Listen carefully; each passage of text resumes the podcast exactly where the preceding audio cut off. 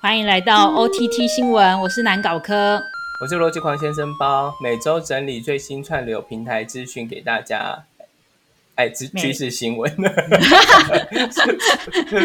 啊，知识跟趋势新闻都可以啦。OK，没错，然后一起来掌握产业的最新消息。首先，我先讲到第一则的焦点新闻：立 TV 立视线上影视仅次于 YouTube，成为台湾年着度第二的 OTT 产业。你在这之前，你有用过吗？立 TV？我有看过它一点点东西，我好像是上来看台剧的耶。但是它连着度有这么高，我为什么有蛮讶异的？因为我我是查他最近的新闻，他最近有那个新加坡的市调机构叫做 Media Partner Asia，他就针对台湾的市场有做 OTT 平台的消费者洞察与分析，结果 VTV 居然打败爱奇艺或者是 Netflix。他居然是最最高的业者，而且还是本土业者，真的假的？为什么？我讲，我觉得我自己觉得为什么的原因，是因为它可以吸引到第四台的收视群，因为它里面看得到，就是传统的什么 TVBS 啊、民视，就是就是有的没有的电视台的频道，还是可以在上面看到。是，这对有年纪比较大的长辈，相对于比较习惯。嗯，我我自己是这样觉得。稍微查一下为什么？而且重点是它是免费的。哦，对，我知道它是免费的。我之前看过一次，也是那个，就是为了要看一下台剧，意外收到这样子。好，我就觉得蛮神奇，因为它好像跟有跟机上盒合作，是不是？对，而且你注册的话还会有机上盒，所以其实基本上你的收视收视习惯跟你原本是一样的。就是哦，那如果是从理解了，对啊，对，但是其实因为我没有使用，所以完全不知道呢。对我是我自己是蛮讶异的，我自己也是偏讶异的。但是后来仔细看他的服务的范围跟他服务的内容，大概可以理解为什么他会市占率这么高。可是我觉得它的优势不在于就是说它有多少的电影呢，因为它有它的电影感觉上也不是说非常新的那一种。我觉得它优势就是说，因为可以看到台湾的电视。对，我也这么觉得。而且最重要是，他之前因为疫情三级警戒，D T V 就响应各县市的政府，然后推出安心包，然后还有关怀包，就提供很多免费的账号让人民众去使用。所以我觉得他注册率会这么高，也是因为有可能有搭上之前疫情的关系。我这样在他的最新上架的电影里面，嗯，他的前五片我都没听过。是好好几年前的东西吗？不红都不红，就是例如说第一片它是要命监狱，那其他的什么勇这什么这什么这什么戏啊？好，算了算了算了算了算了，好，他他们蛮厉害的，我觉得我觉得如果我们有要讲，就是蛮蛮，我觉得有机会可以看看的，OK 了。对啊，看台剧啊，看台剧，台湾综艺这上面是可以使用的，我觉得还不错。哦，没错。今天录录音的时间是九月十一号。那虽然虽然是嘉玲，但是我觉得大家还是能待宅在家，还是宅一下吧。对，大概再宅个一个月至两个月，我觉得差不多。对，嗯。好，那那就是很很棒，很棒。好，就这样。好，那我补充一下，因为他们这一次那个市调中心，他们调查出来，台湾的是收视。群众他们有主要分为 SVOD，它是付费的订阅式服务，就是像 Netflix 这样，就是每个月固定缴一定的费用，然后就可以去收看。然后还有 AVOD，是以广告营收为基础的服务，就是你可能可以为了广告可以不用缴任何的费用，然后去收看。可是他就发现台湾的群众其实是比较可以接受。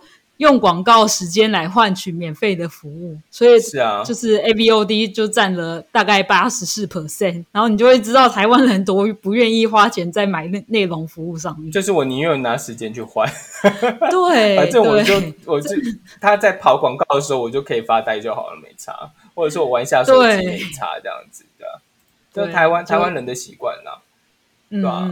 像那个什么东西啊，YouTube 的 Plus。哎，我知道有人订阅啦，我朋友也有人订阅，但是我个人是没有订阅的，因为我觉得反正就是给你一段时间就好，我没差。想到这件事情啊，最近那个 YouTube 也被超车啊，被那个抖音超车哦。就不过这个部分是在欧美，嗯，因为可能欧美的人就更无聊，更没有耐心，所以就是蛮有可能。对，短影音在他们那边的兴起，导致就是说抖音变成粘着度最高的 App。哦，是哦，这两三天的新闻，对，所以就 YouTube 最近也开始走短短短影音的部分啊。哦，有我有看到，他们其实好像蛮鼓励创作者做，开始做一些短影音，就类似抖音那样的东西。对对，但是有人就说你就是越越做越越回去啊！真的，干嘛要就跟别人一样？你好好就是没有啦，你就对你好好做你的，那你干嘛就去学那个？就是不三不四啊？对不起，不是重点是，我觉得他最大的问题是他可以容忍一些下广告的人是诈骗集团，我真的就不懂他在干嘛。我觉得就没有在管理啊。没有好好的管理哦，不过他们最近广告真的很多诈骗，我的天哪！对，你要讲真的就是真的，我真的想到我就觉得堵然。然后呢，他们黄标的 就针对作者的黄标，然后一直都有很多权限在。Facebook 也一样啊，是啊，没错，真的是找对啊，那个 Facebook 不是上面一堆诈骗的商品？没错，对啊，好了算了，这个这这个就是这是题外话了。没错，这是题外话。对对对对，好，绕回来继续讲新新闻。好吧。第二则新闻是 Catch Play 取得独家爱美官方的授权，将在九月二十号上午八点转播爱美奖，就是会分别在台湾跟印尼两地独家同步原音实况转播美国洛杉矶举办的颁奖典礼，然后是创下台湾 OTT 平台的先例。我觉得这次入围的奖项都可以观察到一个趋势，是那些入围的名单几乎跟 OTT 平台都脱离不了关系，尤其是 Netflix，然后迪士尼加，然后还有。A P P，哎，不不不，不是 A P P，讲错了，Apple T V Plus，然后他们都是很强劲的对手啊。然后串流平台目前是 H B O 入围一百三十项，然后它是险胜 Netflix 的一百二十九项，就其实它只有多一项而已。你会看这个颁奖典礼吗？呃，等下他几号？二十号，二十号应该会吧。就如果我有空的话，如果我那天没刚好没事，我就会看一下。哦，我我自己觉得离艾美奖离我有点远啊，所以我可能不会看这个颁奖典礼吧。但是可能会看一下之后的新闻，就是想说有哪几个有得这样子。那如果他有得的话，我们。呃，看情况要不要说哈。好，没问题。好，因为有有的有的真的是大长篇呢，除非它是短影集，像以后这个样子，我就觉得说还 OK。那有的，我也觉得，对，有的像那个什么东西，皇冠有一点有一点太多季。对啊，哦，有的那个多到多到爆爆炸，我们可能是追不完的，而且我们追完的那一天，它已经过气了吧？我在想。没错。好，那就下一则。哎，你还你这则要再补充吗？没有没有，这一则就这样。好，那我们就下一则新闻。好，下一则新闻是跟迪士尼有关。迪士尼承诺，二零二一年下半年所有的电影都还是会保持电影院的独家上映权。因为之前迪士尼不是在争论说，就是他们接下来要无缝接轨吗？等于是说电影。院上架的时候，他们同时也上架到 Disney Plus 这件事情，在最近获得迪士尼的，就是承诺说，他们接下来下半年都还是会保有电影院的上映权啊，就不会说，就是比方说上映一周，然后就马上上映到迪士尼家这样子。嗯，然后这件事情。我觉得有可能有关系，但是他的新闻稿是说，由于最近上汽跟那个脱稿玩家这两部片子在国际上都取得不错的票房成绩，所以他们开始对票房只是官方的理由。我觉得也是，因为这你你就违约啊，或者是说他们不想要得罪，我觉得或者是说他们不想要得罪戏院的大佬，都有可能，也不想得罪太多明星吧，因为你这样搞下去，没有人要跟你拍戏啊。真的没错，因为那个分红的制度可能又不太一样。因为我看他业界的规则啊，对，因为他的分论就变成可能要重新拟定，又还要再炒一波。所以其实说真的，谈反正告一定会输啦。那所以坦白讲，就就嗯，对，就这样。嗯嗯，对。然后，但是我自己是蛮讶异的，因为就是上汽，它居然在美国上映的头四天，它就累积九千万的美金票房。嗯。然后脱稿玩家，嗯，你先说，你先说。好，脱稿玩家他是就是自八月十三号上映以来啊，他就是获得全球票房到达二点四亿的美金，这两部我都没有看，但是我就蛮讶异的。我觉得脱稿现在是没有办法看的啦，因为它应该已经下片了。然后，但是我觉得上期我们是不是应该要去看一下？好吧，毕竟我昨天，对我觉得你昨天已经开先例了，所以好像好像现在不用刻意回避这样子。但是我觉得上期可以看一下，你知道为什么？我觉得我后来觉得可以看了。为什么？看，因为我觉得它已经辱华了，所以我觉得可以看了。你说辱到底吗？反正中国也没有上映。他没有，他最大，他辱到辱最大的缘故，你没有看这几件新闻？那我没有看。啊，你没有看？OK，就是上汽，就是刘思慕，还刘牧师啊，刘思慕吧？OK，刘思慕吧，对吧？对，这件事情要讲对。对。啊，我来 Google 一下。A few moments later，刘思慕啊，就是刘思慕，他之前在接受专访的时候，有讲到中国大饥荒时期，饿死了很多人。然后呢？对，然后这个故事讲出来了，因为其实好诚实哦。讲了这一段之后，然后就变成是超级大鲁瓜，因为他那时候还没有红，所以没有那么多包袱，你知道吗？但是我相信他到今时今日也不觉得自己有那么多包袱，因为他呃，因为他就是一个外国人，他只是亚裔脸孔而已这样子。然后对，呃，而且确定啊，上次已经没救了，就进不了中国了。所以，所以就是要辱生来就必势必要辱华，何不如从现在就开始辱？对，所以这个这确定是上映无望了啦。OK，就跟之前赵婷的《游牧人生》一样。然后我觉得，嗯，那就可以去看啦。他应该没有像之前那个什么啊，花木兰这么惨啊。我觉得他没有啦，他其实目前的状况还不错，但是在里面最惨的应该。也不能说惨，接下来会比较倒霉的是梁朝伟。哦，对，梁朝伟可能会被封杀。对，算了，我觉得他应该也赚过。他也，不过我不知道他他在中国有多少资产在那边啊？不知道，看他 care 不 care 啊？我觉得有些人其实不 care 啊，反正也赚够了这样子。对，那你说这一波这一波那个跳船的人，或者是这一波准备被清算的人，被出征的人，他们。呃，是不是有的人已经赚饱了？我觉得是啊。对啊，没错，就比方说小燕子，对，一个没差，反正就酒庄都买了，接下来就酿酿酒就是啊。真的，真的不差这一点。对啊，他可能就少了一些荧光幕的曝光而已，但对于收入这件事情，就应该是没差了。嗯，对。好了，他他的钱够对够养老了。OK，好 算了。好了，我觉得就呃看情况，我来去看上期好了。嗯，好哦，没问题。OK，好，那就你要这一则再补充吗？对，这则要补充就是下半年度到底哪迪士尼还会会有哪一些作品会上映？他们就是承诺迪士尼下半年推出的《魔法满屋》在感恩节上映之后会有三十天的独家上映权，然后在十二月二十四号的时候在迪士尼 Plus 上架。然后下半年度的电影还有《永恒族》跟《决最后的决斗》，还有《天兵阿龙》《西城故事》《金牌特务》《金士曼起源》，他们都取得四十五天的独家上映权。但是《蜘蛛人无家日》是因为是跟那个 Sony 合作的关系，所以他们就是不确定未来会不会上架到迪士尼 Plus。但是可以确定的是，它一定会上院线啊，因为那个 Sony 今年还是委托所有的那个电影院来上架他们的电影。二零二一年的电影大概是这样。嗯嗯应该不太可能让老鼠就整个吃掉。对，我觉得因为因为老鼠吃掉也没什么好处啊，看情况吧。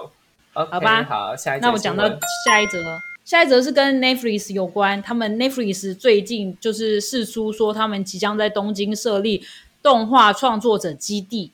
日本以往都是以动画为文明嘛，Netflix 也想要跟日本的创作者做合作，所以他们接下来的动画创作者基地初期会以协作制作概念艺术设计内容为主，然后借此希望更多的动画者或者是投资方的青睐。当然，他们有分为两大系统啊，一个是 Writers Garage，它主要的着重在原创故事上面的发展，所以动画那些特效有的没有的，它可能就不是着重的重点，就是以故事为主。另外一个系统是 Designer Garage，它就是强调动画内容的视觉观感，所以它就是比较视觉取向的设计方向。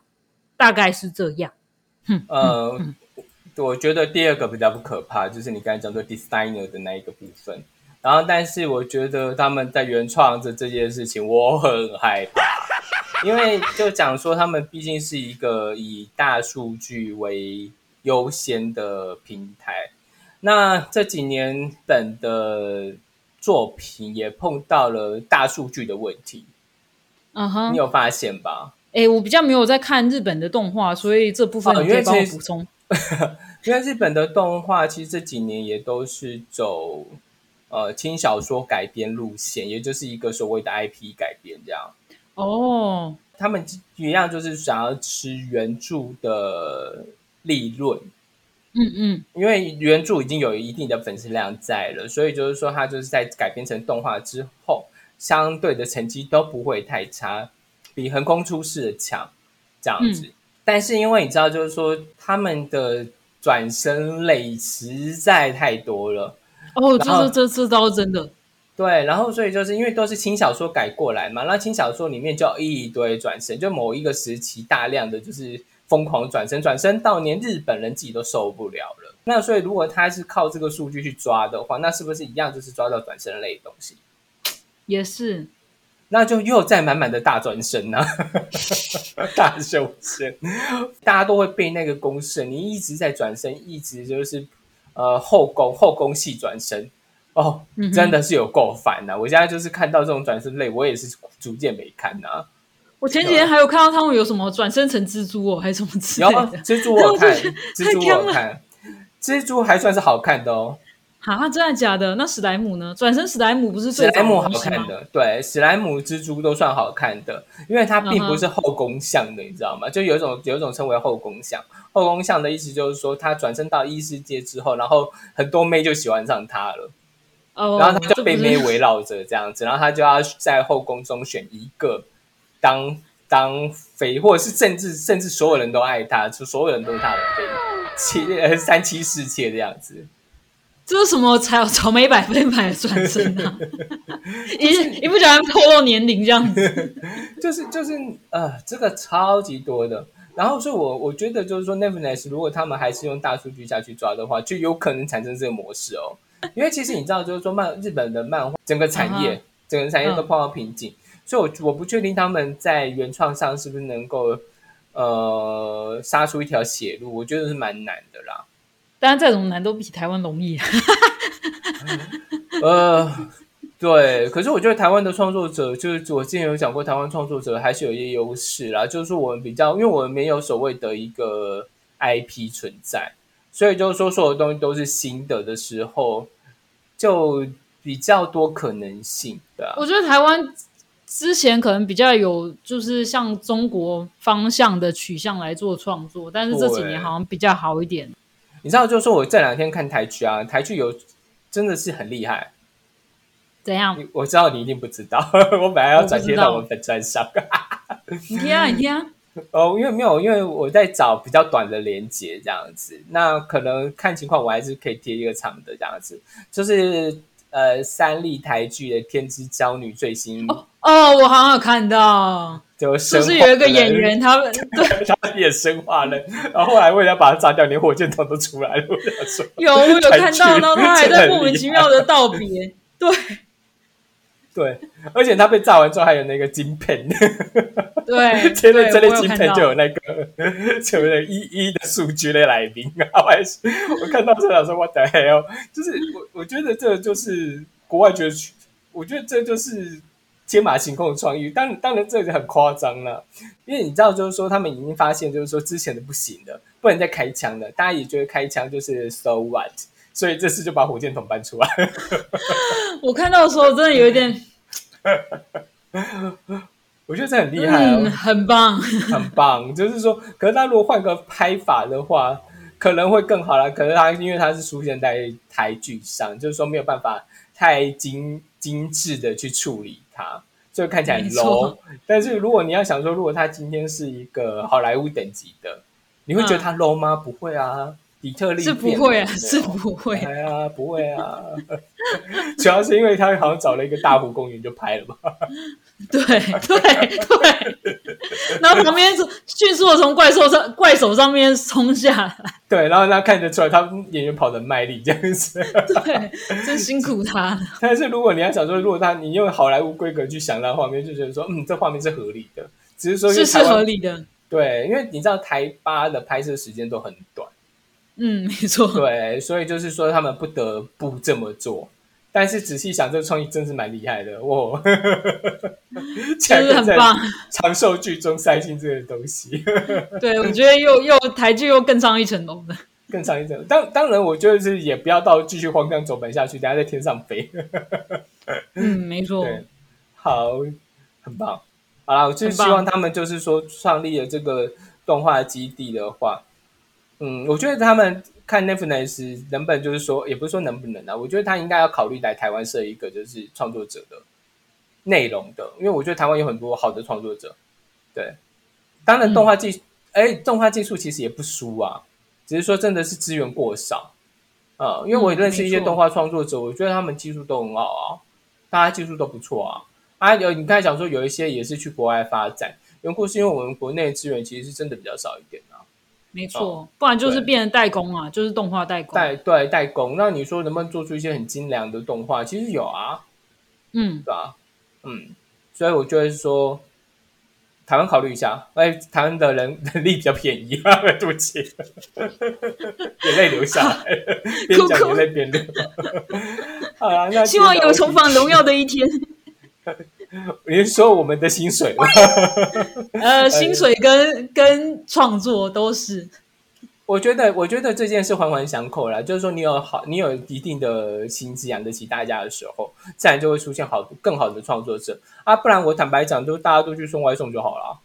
也是啊，对啊。你看那个最近不是一则新闻，就是日本的外送者，就是三个月赚六十六万，只休一天呐。对，日本日本的一个外送员，然后他三个月赚了六十六万台币，只休一天，每天狂跑十三个小时。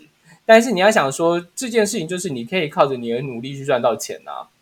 哎，没错，因为如果你你想想剧组一天的话，好像也赚不到这么多钱。就有剧组有可能会有超班的问题，然后你超班，然后做要死要活，你也没有办法赚到这么多钱。对，那你我说真的，你当你。创作者赚不到钱的时候，那势必是一定要选择活下去的事情。那当你发现，就是说，其实你做这件事情的时候，你可以赚到钱，那为什么不去做这件事？哎，辛苦大家了。创作者就为了梦想啊，台来算了算了，是整个产业的工业。好，今天的 OTT 就到这边。耶，谢谢 包的补充，我是南搞科。啊，我是逻辑包，好，拜拜，拜拜。